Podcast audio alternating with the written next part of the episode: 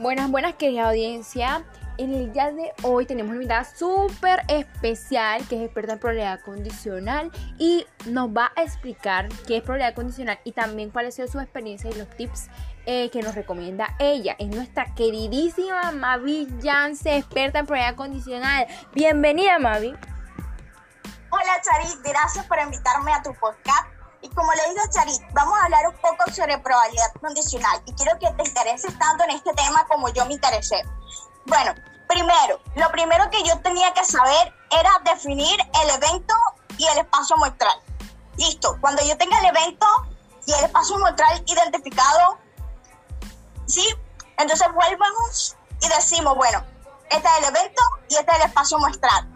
La probabilidad condicional comienza desde que el evento de A, vamos a colocar un ejemplo, María va a estudiar para el examen y el evento de, B es María va a ganar el examen.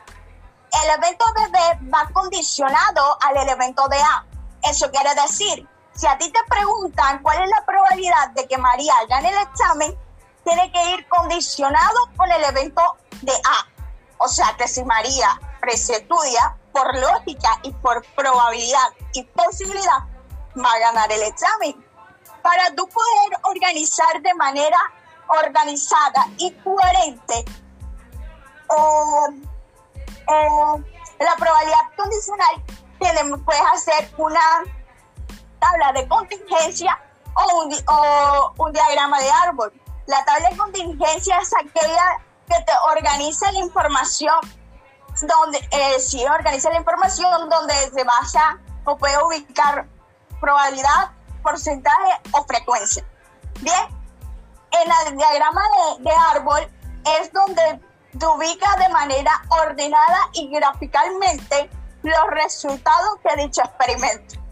Bien, lo que a mí me sirvió para aprender todo lo que te dije anteriormente se basó en ver videos porque por, la, por las cosas auditivas se aprende más. Bueno, ver videos, preguntarle a mi profesor y interesarme por el tema. ¿Qué te doy?